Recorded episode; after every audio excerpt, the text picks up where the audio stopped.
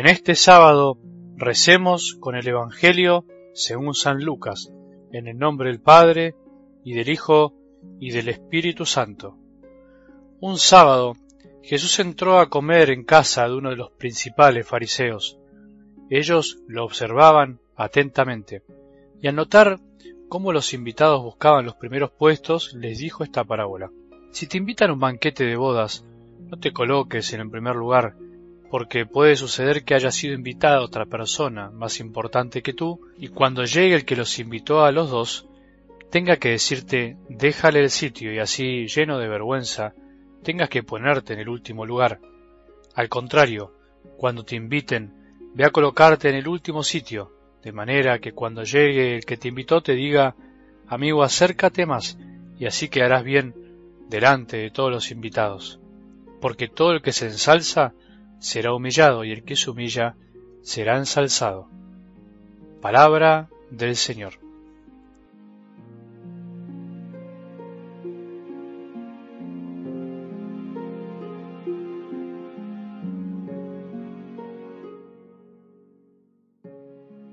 Todo el que se eleva, todo el que se pone en un lugar que en realidad no le corresponde, terminará siendo humillado o sea, terminará reconociendo que no debía estar ahí, que su lugar es otro. Terminará, también en el fondo humanamente hablando, pasando vergüenza. Terminará ocupando un lugar que en realidad no quería. Todo el que se desubica, podríamos decir, el que no se reconoce como Jesús quiere que nos reconozcamos, simples criaturas, como a quienes se nos ha dado todo que tenemos todo gracias al gran don de la vida y a la gracia de Dios que nos permite respirar cada día. Todo el que no vive así terminará desubicado. Después de tantas cosas que tenemos, el que no reconoce eso terminará siendo humillado. Todos queremos escuchar esta frase de parte de Dios algún día para con nosotros, o no, para cuando lleguemos al gran banquete esta frase de algo del Evangelio de hoy. Amigo, acércate más. En realidad, a veces debemos reconocer que buscamos los primeros puestos y nos desubicamos porque en el fondo queremos estar más cerca. Hay un buen deseo de estar cerca, de elevarnos, de ocupar lugares importantes, pero Jesús hoy, en este sábado, nos enseña una especie de receta para que en realidad podamos alcanzar lo que en realidad queremos.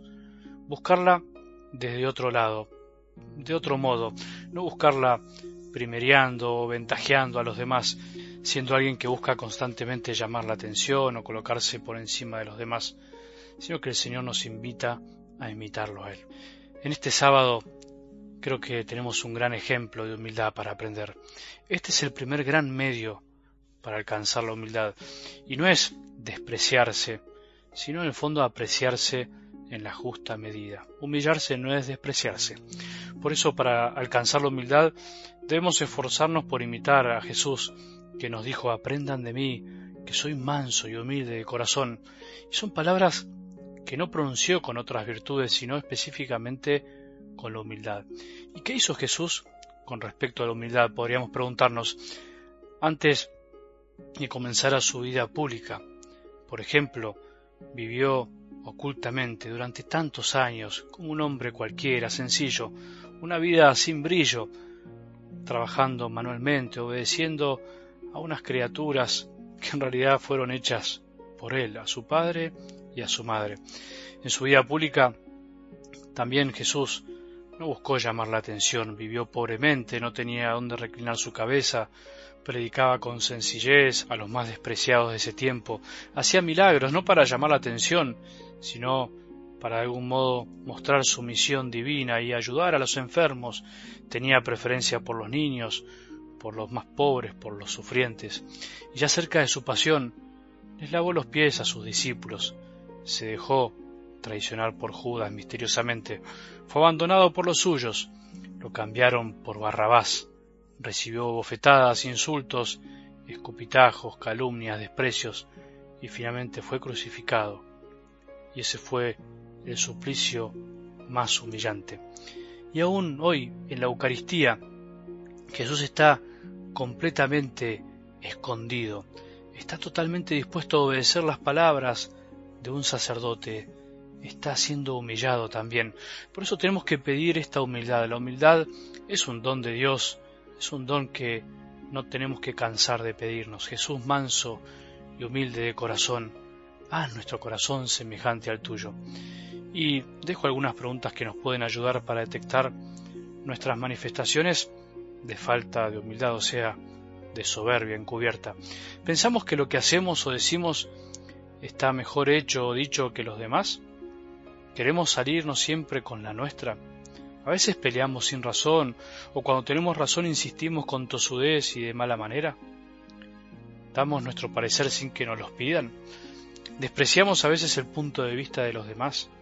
No valoramos los dones de los otros y sus cualidades. Reconocemos nuestros dones como prestados.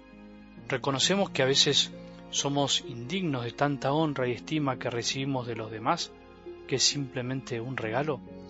Hablamos mal de nosotros mismos para que los demás piensen bien de nosotros, aplicando una falsa humildad. Nos excusamos a veces cuando nos retan, cuando nos muestran nuestros errores, buscando excusas. Bueno, estas son algunas de las cosas que nos pueden ayudar a reconocer nuestra falta de humildad que está tan pegada a nuestro corazón. Debemos ser humildes, debemos imitar a Jesús que se hizo hombre por nosotros y que vivió sencilla y pobremente sin querer sobresalir. Pongámonos hoy en el último lugar, con nuestras palabras, con nuestras miradas, con nuestros pensamientos.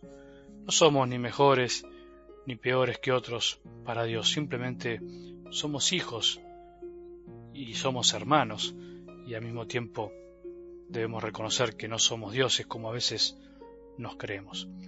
Que tengamos un buen sábado y que la bendición de Dios que es Padre misericordioso, Hijo y Espíritu Santo, descienda sobre nuestros corazones y permanezca para siempre.